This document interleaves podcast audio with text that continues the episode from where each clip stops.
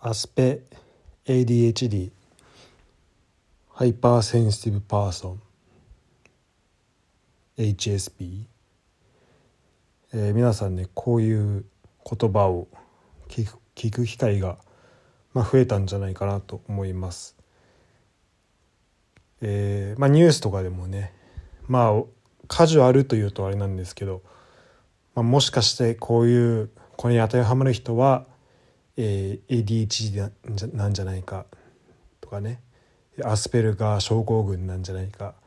みたいな言われ方がすることも増えましたよね。でなんでこの言葉の使われ方が増えてきたのかこういうね言葉がま広まってきたのかっていうことをちょっと考えてみたいと思います。っていうのも最近よく「いや俺 ADHD でさ」とか「いやあいつアスペだアスペじゃねえ」みたいな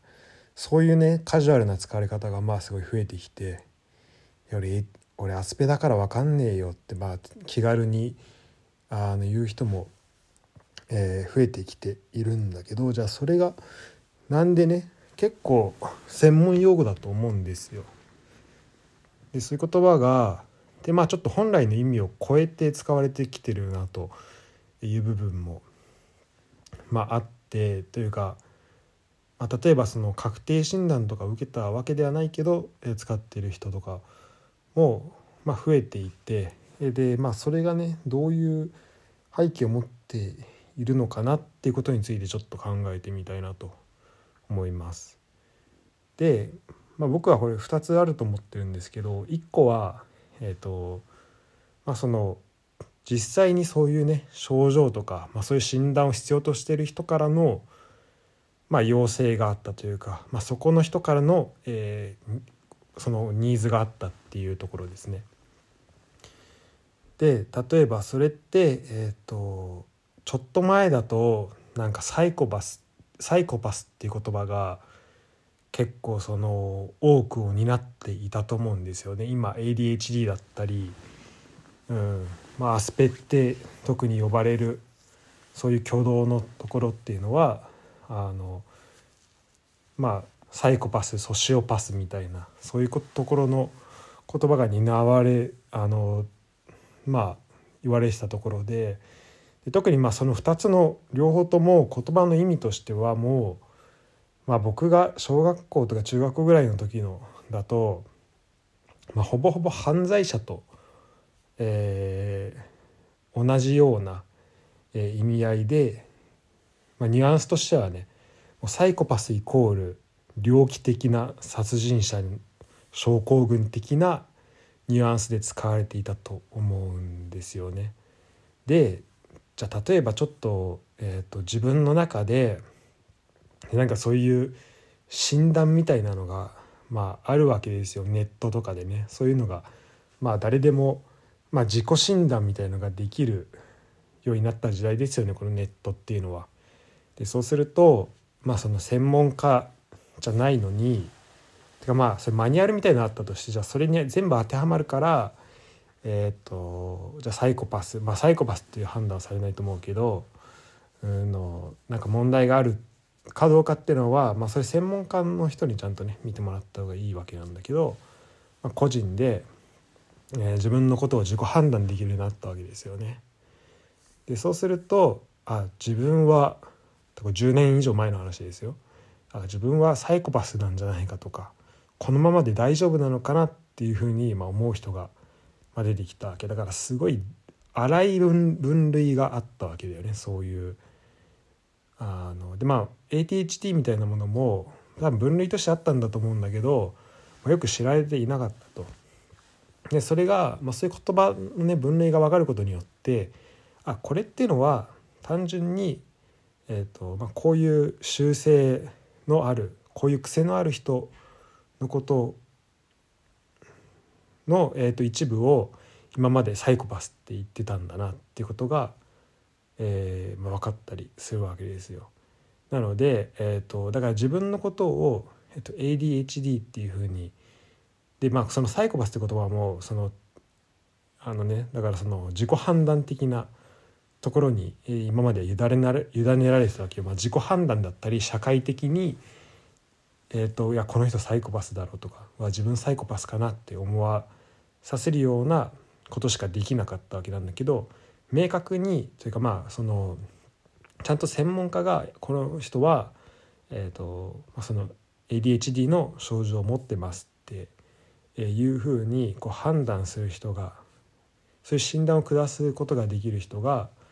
まあ、出てきたことで、えー、そうね自分が、えっと、ADHD 的な症状を持っているかどうかっていうのをあてか自分がその他の人と違うようなことをしていた時にあ自分は変な人なんじゃなくてただ ADHD を持ってるだけの人なんだっていうようなあの、まあ、自己認識を変えることができるようになるよね。でさらにそういうふうに、えーと、専門的に、えーと、例えばじゃあそのじゃなんで、えーとまあ、これはね例えば、まあ、症候群とかちょっとその、まあ、病気に近い病気というか、まあ、症状に近い形で言われることが多いんだけどじゃあなんでそういう使い分け方がするかっていうと、えっとまあ、それはえまあ、実際のね実生活で何かしらの、えーと、ノッキングが起きるど、えーと、摩擦がねどっかで起きるっていうことが、えー、あるわけなんですよね。でちゃんとその専門的にこの人は ADHD ですっていうのがその専門の人から、えー、その診断を受けることができればじゃあその摩擦が起きやすい場所とか摩擦がどういう形で現れるかとかっていうののその専門知識も、えーまあ、向こうは持っているはずなのでそうなると、えー、しっかりとした診断を受けてで、えーまあ、治療だったり完全に治ったりするのか分かんないですけどあとその対処策みたいなのものも、えー、受けることができるということなので、えー、自分でねまあそのだからそれでだそういう言葉が広まったってことはえー、それ自体はあの、まあ、いい面もこういうふうにあるのかなっていうふうに思ってます。だから自己認知として、えー、を変えることができる自分は変なんじゃなくて、まあ、ADHD で持ってるだけっていうあのそういうふうに認識を変えることができるし、まあ、それ自体は、まあ、何もおかしなことはないというか別にそれ自体本来、えー、変なことではないよね。あのまあ誰でもねだからそれは一つの特徴であると思うんだよね。で今の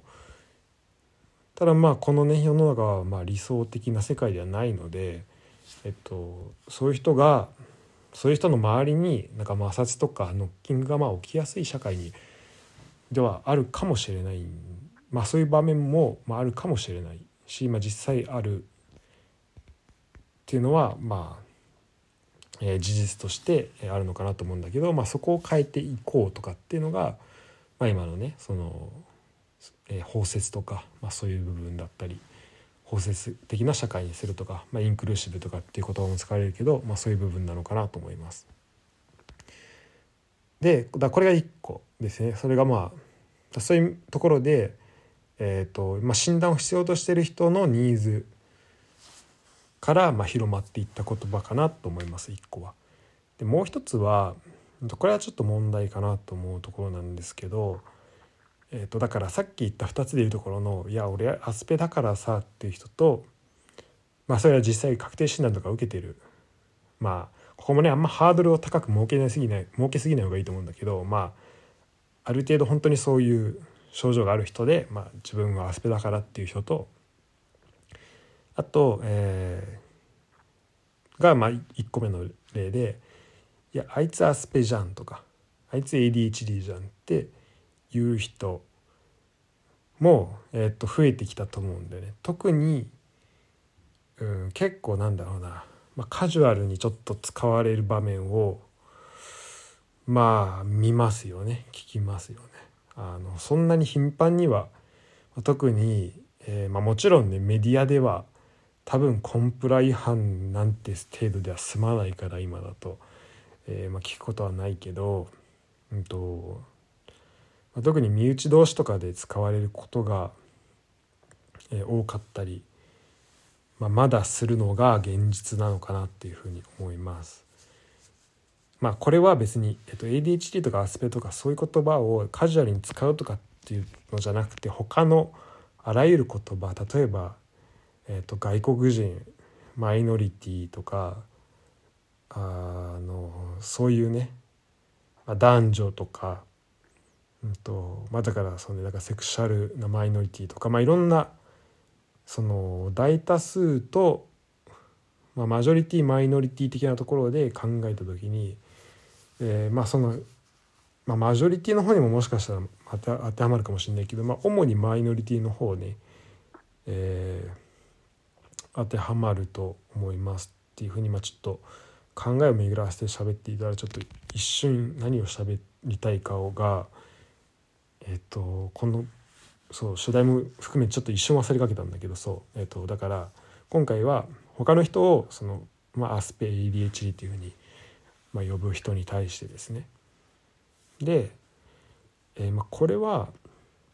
うんと、まあ、単純にねその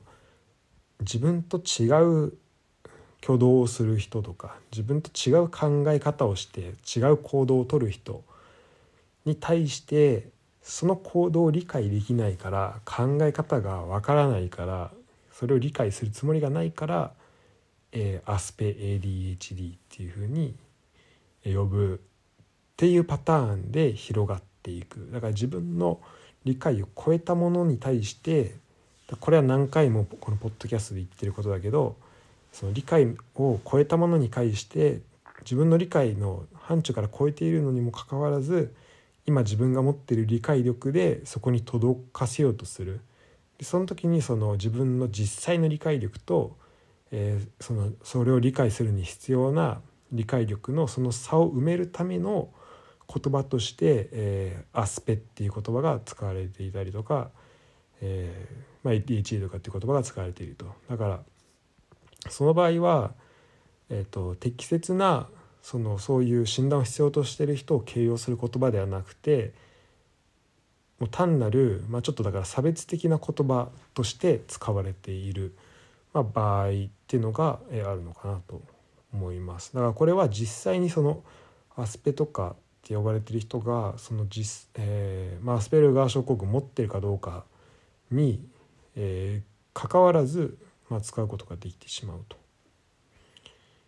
うん、でそれがだからまあ持っていたとしてもそれがどれぐらい、まあ、さっき言ったようにえっ、ー、とそのあいつはスペジャンっていう人のじゃあなんでそれ言うかっていうとそれそれがじゃその人が実際にその証拠証拠を持ってるとしてそれをまあ言うぐらいにそのその他人にとってまあそれをだからアスペジャンって言った人にとってまあ、それが表層化するぐらい、まあ、何かしら摩擦とかノッキングがあったっていうことだけどつまりそれを言ってる人からすると、何かしらの、まあ、被害というか、まあ、不利益を被ったと、まあ、思っていたりするわけなんだよね。だからその時にでそれをやった理由がわからないとか何でその行動したのかが理解できない。まあ本当は理解しようと思えばできるんだけどそれをじゃあ短絡的に結びつける。その原因と結果を結びつける。本当は、うんと、実際の起きてることとしては複雑なんだけど今自分の持ってる理解力で理解しようとした時に、まあ、その、ま、最短経路でね、まあ、結べるその2点を結ぶための手段として、まあ、そういう言葉を使ってしまうっていうことがあるのかなとえー、思います。これは結構、まあ、問題というか、まあ、すごいあの一般的なな一般的っていうのは他のあの議論他の題材にも使えることだと思うんだよね。例えばえっ、とねただね日本に住んでるとなかなかで特にじゃあ今僕が日本に住んでたらそれをどれだけ考え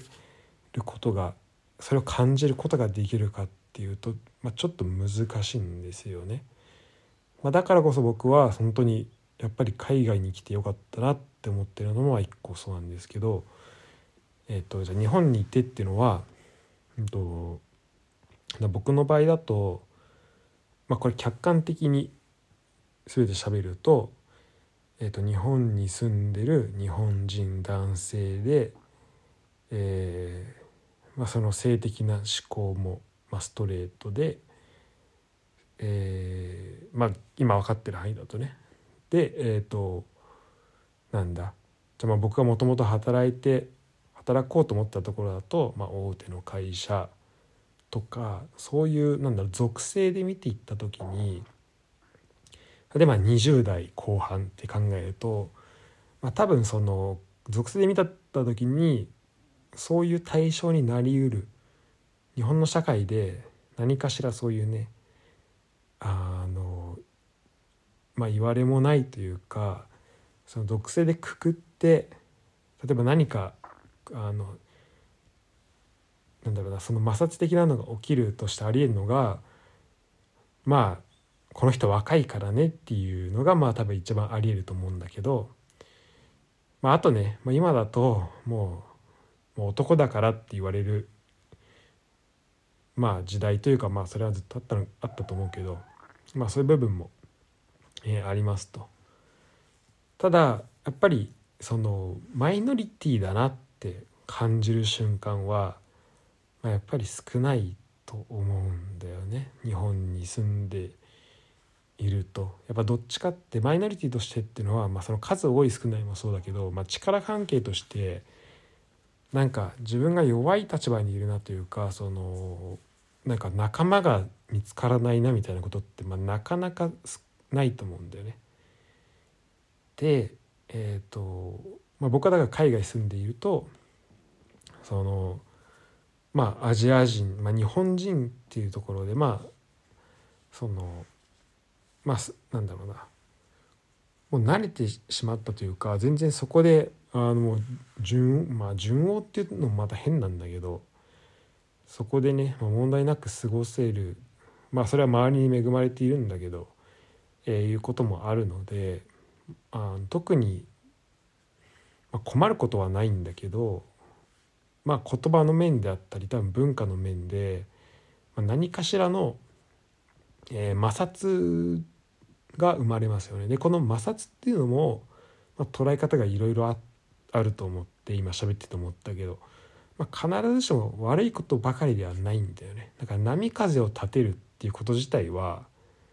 悪いことではないと思うんだよ。そのそれが進んでる船を邪魔するようであればそれは悪いように捉えられるけどそれが進んでる船を後押しするようであればそれはいい方に捉えられるってことだから、まあ、それも全てね、えー、捉え方の世界なんだけど、えー、なんでこの話をしてんだっけな。まあ、とにかく、まあ、そうだ外国にいるとその、まあ、マイノリティ的な立場になることが、まあ、多くなるし日本にいるとまあなかなかないところだからまあちょっと難しいところであると思うんだけどでも、まあ、それはこう自分の今いるあの持っているものまあそれは男であり、まあ、日本の中でのそのだからいわゆるマジョリティまあまあ、まあ、ちょっとやっぱやっぱその言葉はちょっと違和感あるけどえっ、ー、となんだろうね。まあそのまあ、虐げられてない側というか、まあ、力を持ってるとされる側であったとしてもあのある程度もうね相対的に考えて、えーまあ、自分のポジションを置くこともで置くことはできると思うんだけど、えーとまあ、特にだから、まあ、僕が言いたいのは、うん、と海外にいるとそれを感じるてか考える機会は少なからず出てきました。ただ実際に自分がそれを感じたこと差別的なことを受けたこととかっていうのはもう本当びだからやっぱこれはね、まあ、ヨーロッパに住んでるってヨーロッパやっぱある程度そこは恵まれてる場所なのであの外国人が住みやすい場所なのでっていうのもあるんだけどまあそんなにはないのかなと思いますが例えば、まあ、すごい簡単なでまあ、すごい無邪気の例を例を出すと例えば僕は、えーと、よくね、まあ、ほぼ毎日キッチンでご飯作ってるわけなんですよ。でそうすると、まあ、これルームシェアなんで、えっと、例えばルームメイトの人が、えーキッチン入ってきて「じゃあ何作ってんの?」みたいななるわけだよね。でその時に例えばなんだろうね、まあ、お好み焼き作ってたりとかなんか焼きそば作ってたりすることもあるんだけど、うん、とスパゲッティ作っててほんとそこに適当に、まあ、僕がこれよくやる調理法なんだけどほんとその冷蔵庫にあった野菜切ってで適当にソース作ってもう全部でパスタとあえて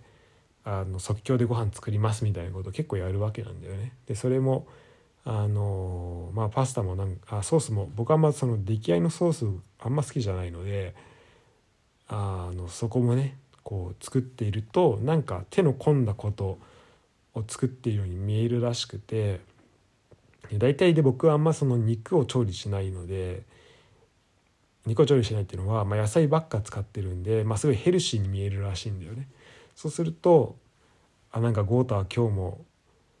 あなんかそれは何？そのご飯は何？みたいな。ただのパスタなんでただのパスタと野菜をあえただけなんだけどあのそのご飯は何なの？みたいに言ってまあちょっとその即興で作ったんだよっていうとあそれあそういう日本料理があるんだみたいな。だからその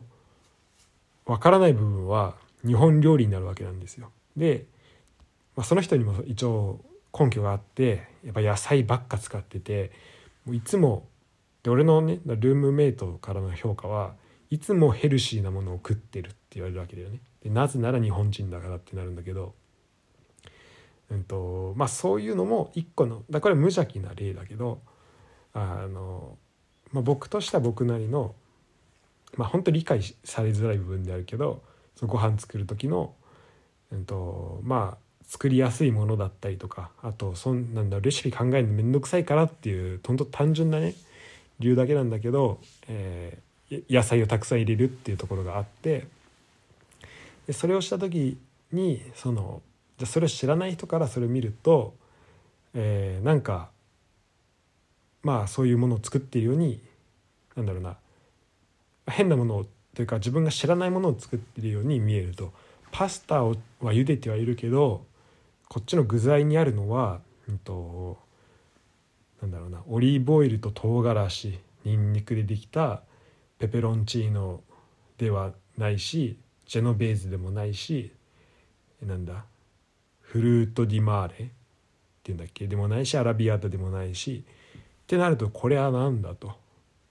でだからその人が持ってる知識をまあ超えたものを僕が作ってるわけだよね。でそれは別に僕が何か崇高なご飯を作ってるわけじゃなくてただなんでその人が持ってないその僕が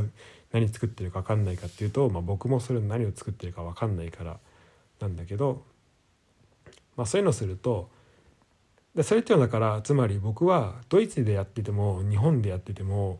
その僕ですら何作ってるか分かんないんだから、まあ、それが見てる人は日本人であれドイツ人であれ、まあ、ブラジル人であれ何人であれそれは僕が何作ってるかは多分わからないというか表現できないことになるんだけどじゃあそれを日本で作った時とドイツで作った時その何が違うかっていうと日本で作った時にで僕ねその、えー、と覚えてるのが駒込でルームシェアしてた時に、まあ、同じようにご飯作ったんだよね。でパスタ作って本当いつも通りというかあのなんだろうね。まあだから今ドイツでやってる方法もそうなんだけどまあその時ももう3年ぐらい前か3年以上前だけどえっ、ー、となんだっけなパスタと何かをでパスタ作ったんだよね。でそれが野菜だったのかな。なんかの野菜かなんかでパスタを作ったんですよ。でそれ近藤がいたから本当にそれご飯あのあげたんだけどそのパスタねそしたらなんかその食材多分野菜だと思うんだけどそれでパスタ作るんだみたいなちょっとびっくりされた記憶があるんだよね。でその時近藤言ったのは何だったかなちゃんと覚えてないけど僕はね筋トレもするし、まあ、その時なんかお酒飲んでもランニングするみたいななんかそういうあの健康なのか不健康なのかよく分かんない生活をしていたんでだから健康的だねっていう風な評価を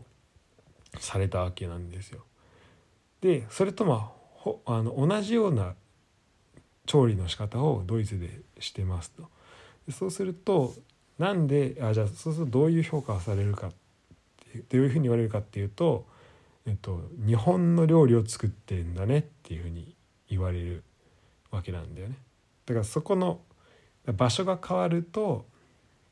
まあそういうふうな言われ方が変わるだからそれがえっ、とまあそのご飯の例で言うと全くその摩擦が、まあ、起きないよね。まあ別に僕はそう日本の料理じゃないけどなとは思うけど、まあ、その辺も説明は一応するんだけどねあのでもまああのヘルシーだねっていうことでまあ言いたいことはまあ基本的には一緒なんですよ。ただそこの形容の仕方が変わるっていうところででそうすると、まあ、で形容の仕方変わるとその見るところが変わるので、えーと、じゃあ僕を日本人として日本人っていうその大きいくくりに入れくくりに入れるのかもう日本人は知ってる中であ健康な人だねって見るのかっていうのはこれ小さい違いだけど結構でかいのかなというふうに思ってます。でうんとでこれがだからご飯をどう作るかみたいな話なんだけど今言ったのはね。だこれがもっと,、うんとまあ、パーソナルだったりちょっと、まあ、ソーシャルだったりそのその違うでもうちょっとだから真剣度が高い真剣な真面目なテーマになった時に一気にそのなんだろう摩擦っていうのが増大してでみんなそこちょっと喋りづらくなったりとか緊張感が生まれてっていうことになってくるし何かそういう自分のこと自分の持ってるものの中で理解できない人が出てきた時に、えー、それをこう頑張って形容しようとしてとか自分の中のその人のイメージだけで形容してして、まあ、そこが間違ってしまうというか結果的にただ、まあ、差別的な表現になってしまったりすることが、まあ、あるっていうことですよね。でまあそうなってしまうのも、まあ、しょうがない部分もあるというか、まあ、原理的にちょっと限界がある部分もあってっていうのは、まあ、僕が思うにだけどやっぱりでもまあ基本的に、まあ、これは僕は正しいと思っているから、まあ、もし何か違うと思うことがあれば、まあ、コメント本当そうですね、まあ、是非欲しいんですけどやっぱりその人のことを100%理解するのは、まあ、無理じゃないですか。これやっぱ前提にしていいと思うんだよね。ってなった時にだから自分とその人と違う、えと他人は絶対に何か違う部分があるっていうのも、えー、これも、まあ、事実として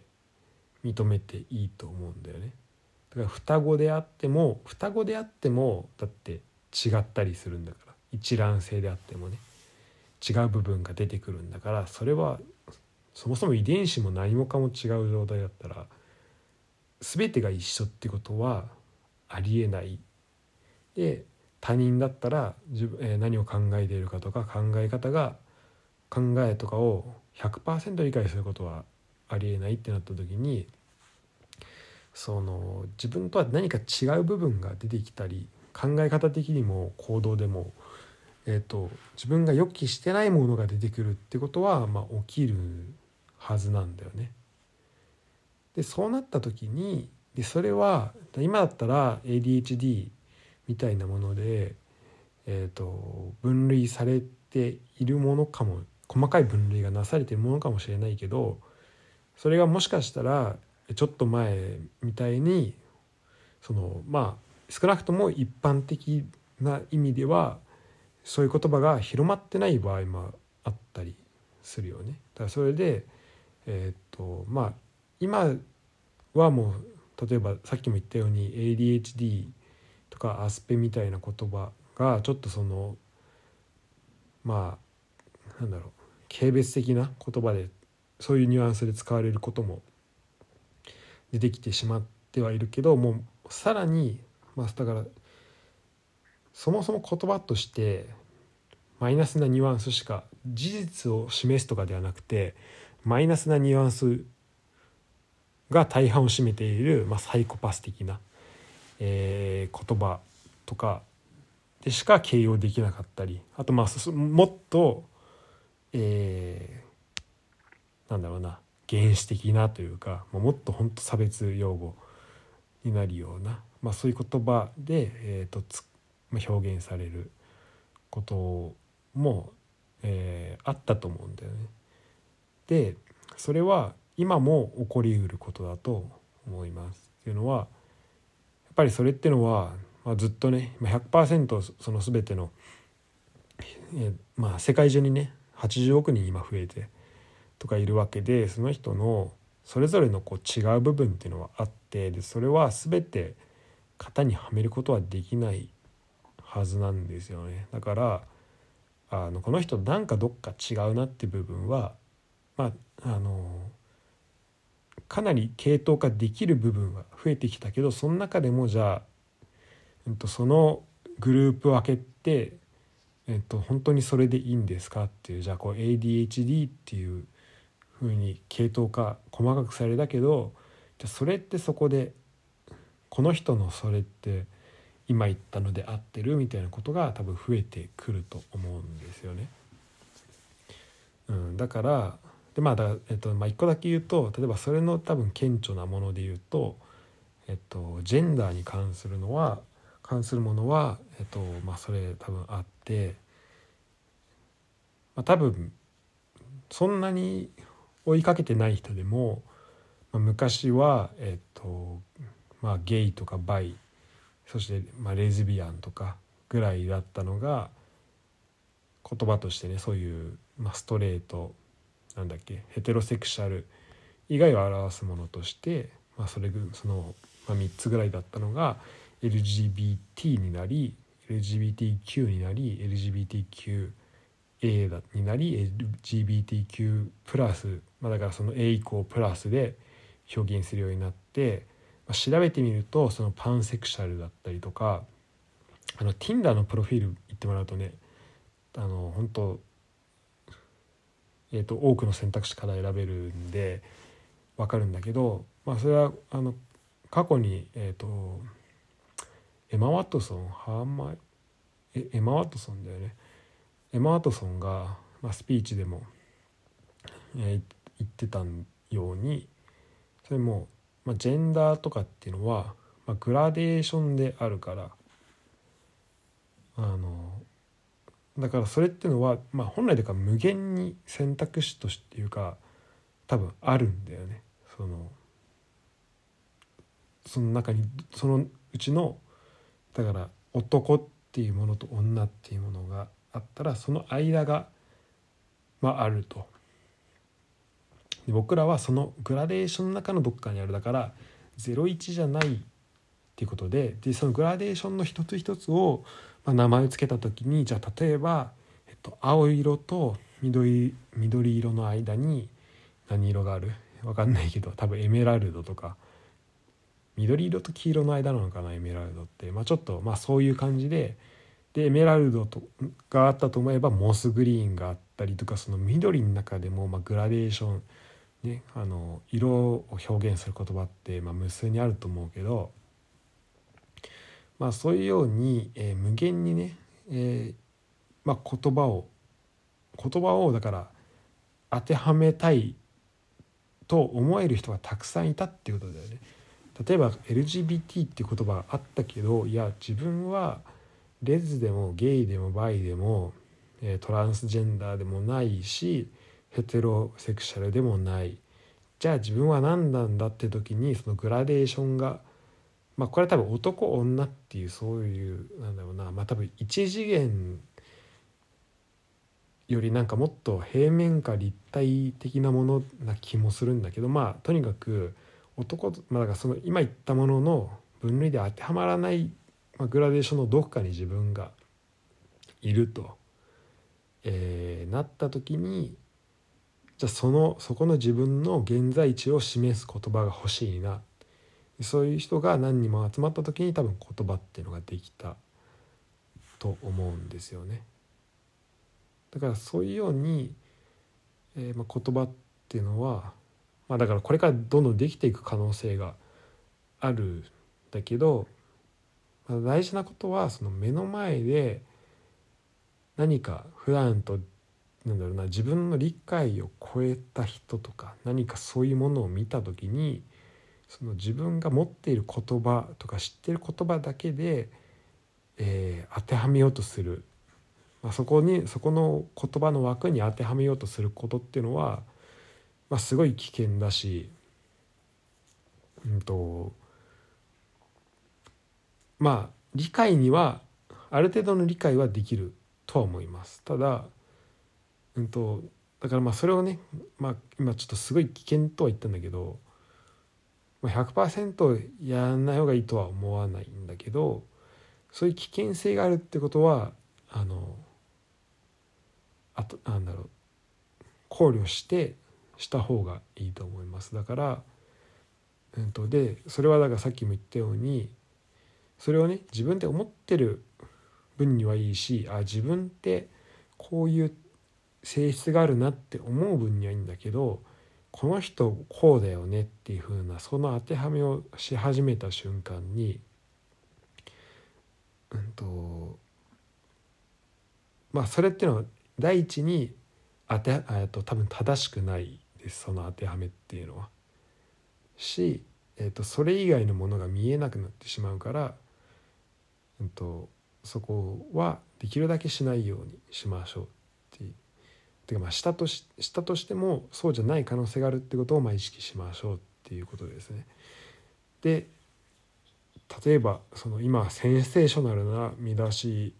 のそのまあメディアだったり SNS のバズるものっていうのは、まあ、結構そういうねうんとで今言っただからグラデーションに落とし込むのはすごい分かりづらいんだよね。し新しい言葉の発明が、まあ、無限に起こる可能性があるからで新しい言葉ってそれを聞いてもやっぱピンとこないことが多いじゃないですか。でそれを定義を聞いてもいやその定義細かすぎないみたいなことがまあ起こるのは当然なんだよねその性質としてね。なんだけどそうやってバズりづらい部分はまああるとは思うんだけどだからそのバズりやすいものとか、まあ、世の中に広まっているものっていうのは、えー、そういうものじゃないだ何かその言葉の枠に当てはめる場合が多いんだけど、まあ、僕らができることっていうのはその、まあ、目の前にいる人とかっていうのをよく見てで身近な言葉に当てはめようとしすぎない。ただ本当新しい言葉を見つけに行くっていうのもそうねだから同時にできるといいのかなっていうふうに思っていますしこのポッドキャストっていうのは、まあ、この言葉を使う扱うメディアでもあるので、え、そういうことをね、えー、意識しながらなんかできるといいのかなっていうふうに思っています。ということで本日ね12月28日あもう29日になってるわこんな喋ってるうちに。でなんかちょっと年末になるとなんだろうね時間にちょっと余裕できたりしてこういうふうに喋りたくなったりするのかもしれないねあとまあ寒くなってくるんで部屋にいる時間が延びるとあのこういうの喋りたくなってるかもしれないんですけど、まあ、これをいつ公開できるかですよね。えー、ちょっとできるだけなんか公開するモチベーションがあるうちはねこれ喋ったらすぐ出したいんだけど、まあ、それは今なのか、えー、3ヶ月後なのか、まあ、あえてちょっとね時間を置いて出してみるのもいいのかなと思っててあの、まあ、これ3ヶ月置くことで、まあ、これタイムリーな話では、まあ、どっちにしろないんだけど、まあ、こう時間の試練的なものをねあの公開までの間にまず作ってみようかなっていうふうに思います。ということでこれ聞いてるのは3月ぐらいですかね。え皆さん、えー、四半四半期が、えー、終わりましたね。もう残る残すところあと9ヶ月、まあ、これから始まりますよ、えー、3月楽しんでいきましょう。頑張ろう。